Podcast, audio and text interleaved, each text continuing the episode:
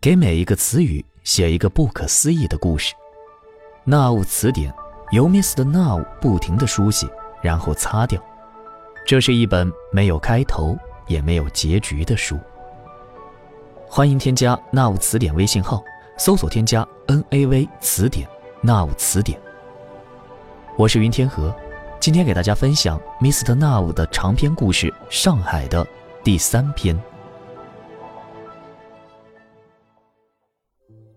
罗百万的房子在淮海路一零一二大厦隔壁一条叫做建国西路的马路上。建国西路是一条向上弯曲的马路，它并不是物理学上弯曲所呈现的山坡、山峰和山谷的形状，它在视觉上显示的是一条水平的马路。但当你走在这条路上的时候，从东到西，会产生相当于二十层楼的相对高度差。罗百万的房子在建国西路的最高处，这是一幢白色三层楼独立洋房，带着一个巨大的花园。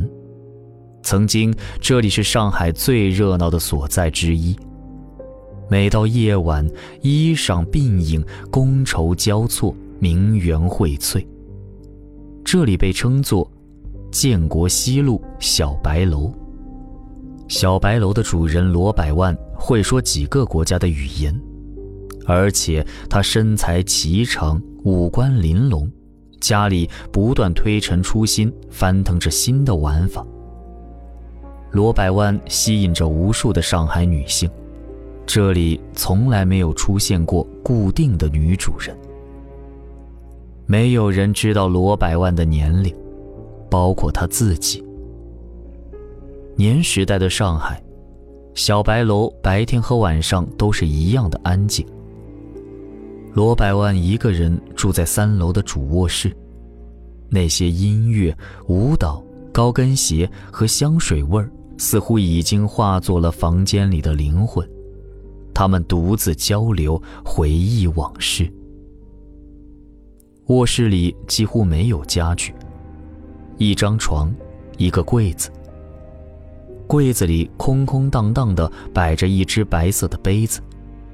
透过柜子的玻璃可以看出来，杯子应该是用纸做的。但这个柜子打不开，这是一个没有门的柜子。而杯子就像一个被遗忘的垃圾。也许是在那些疯狂的夜晚里被人随手丢在那里的。是谁把一只杯子放进一个没有门的柜子里呢？罗百万举办聚会的能力已经消失了，即使只来一个客人，也让他感觉手足无措。一楼酒柜里连一瓶酒都没有。也没有管家和女佣送上茶和点心。客人是一个身材非常结实的年轻男子，每走一步，地板都在抖动。罗百万请他在一楼窗前的沙发上坐下。早上十二点十二分的阳光透过第二块窗玻璃洒进来。年轻男子皮肤黝黑。像是刚刚从一场长途跋涉中归来。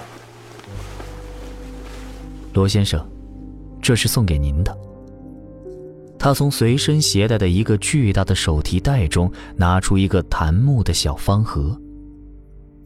檀木是上海最珍贵的木材，如果要对比价格，这一个小盒子可能跟罗百万住的这幢房子的价格差不多。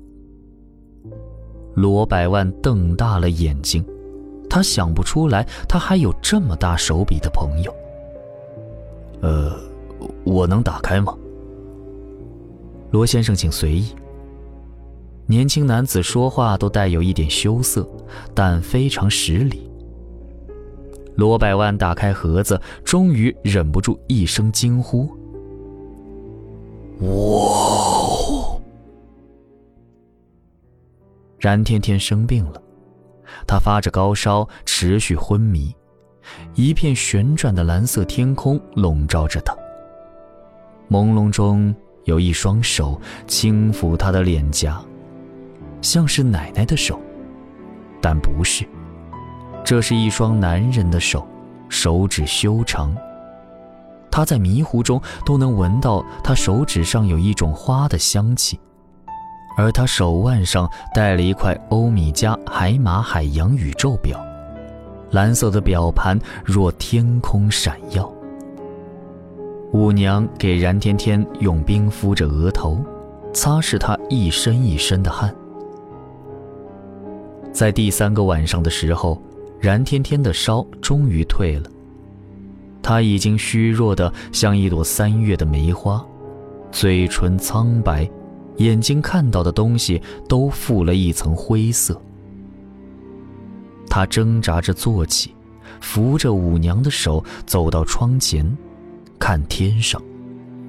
没有星星。舞娘轻声说道：“鸟市的花和淮海路幺零幺二号的花，每天都安排人来取了，还有。”你要的那套书正在有人送过来。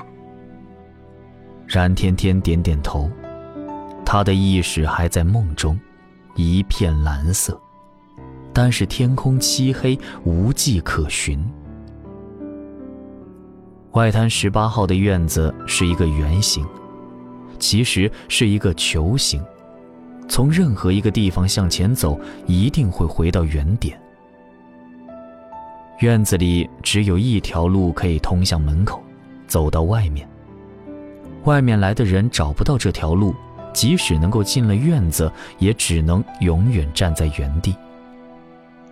在冉天天昏迷的三天里，外滩十八号的院子里已经开满了梨花。梨花，是很脆弱的一种花，带着哀怨的神态。甚至夜晚的星光都会惊扰到他。无星的夜，冉天天走进院子里，梨花开得很盛，清香萦绕。他绕着同一棵树走了三匝，天就亮了。水梅是一名测量员，他负责测量上海的陆地面积。年时代开始没有多久，上海浦东就已经变成了一片海洋。曾经伫立在黄浦江对岸的那些高楼都已没入海底，而黄浦江已经融入了大海。海水水位的变化导致上海的陆地面积越来越小。所幸的是，上海的人口已是负增长。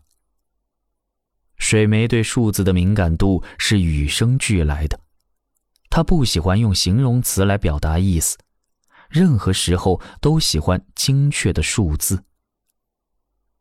冉天天送给水梅的花放在客厅桌子左侧十五厘米的位置，在花盒的六十度角上方是一幅画。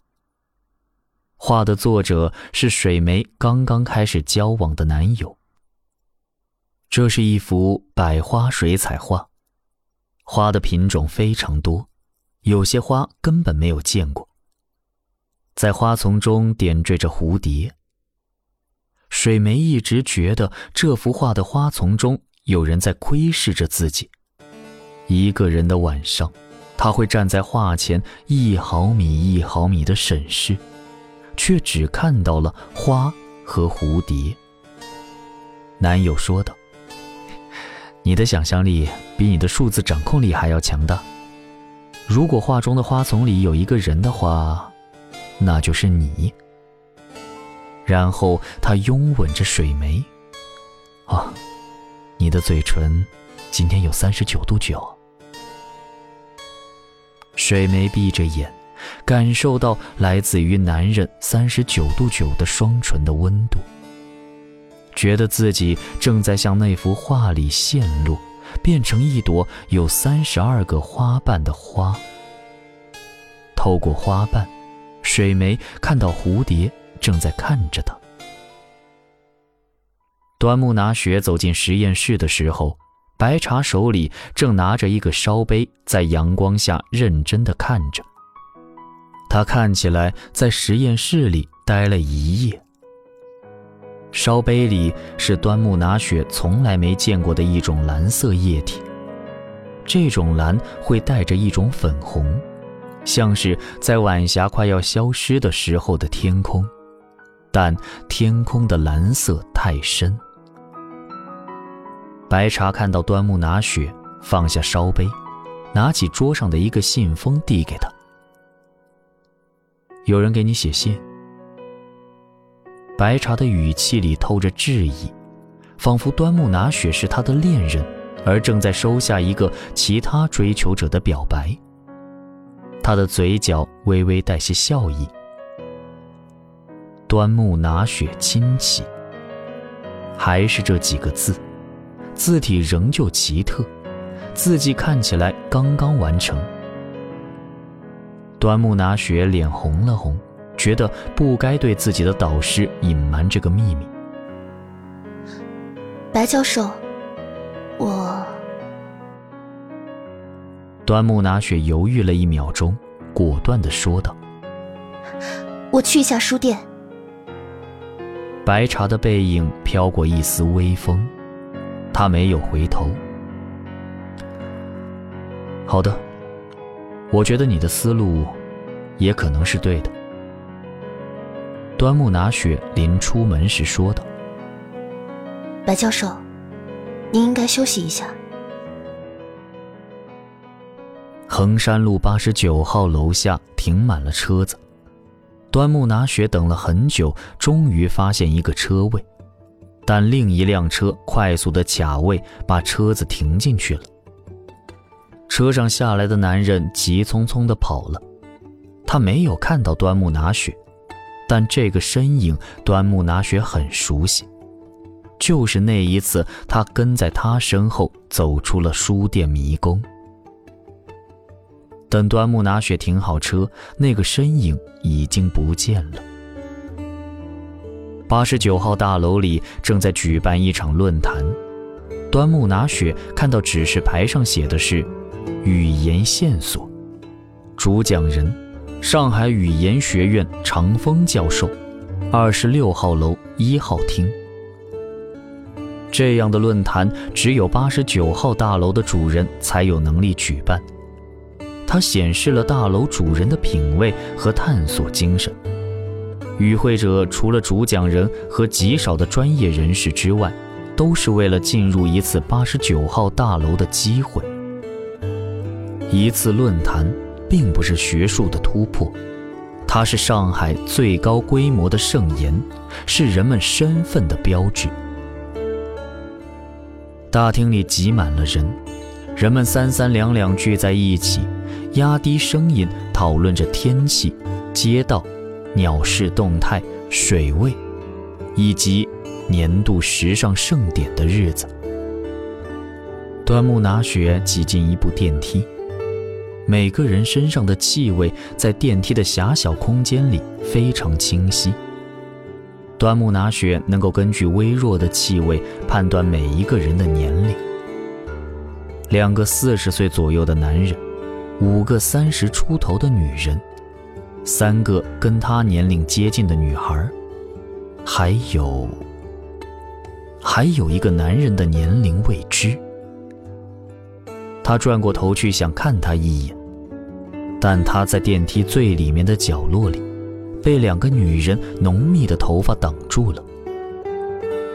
电梯停在十七层，端木拿雪走出电梯，还是没有看到那个年龄未知的男人。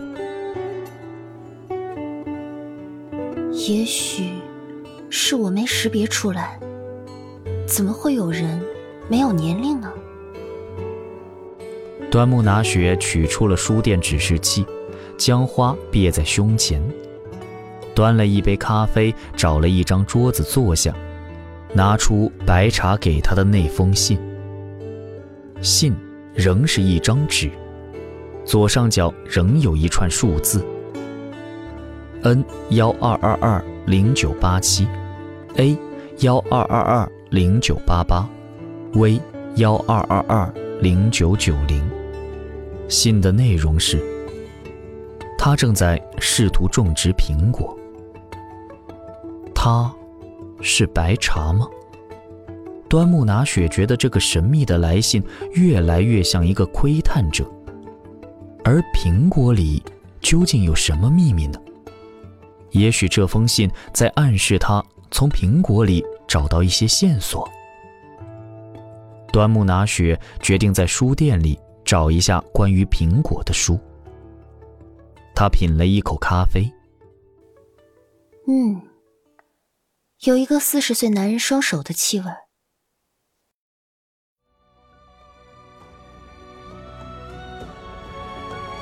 您刚刚收听到的是由那物词典为您带来的长篇故事《上海》，感谢您的收听。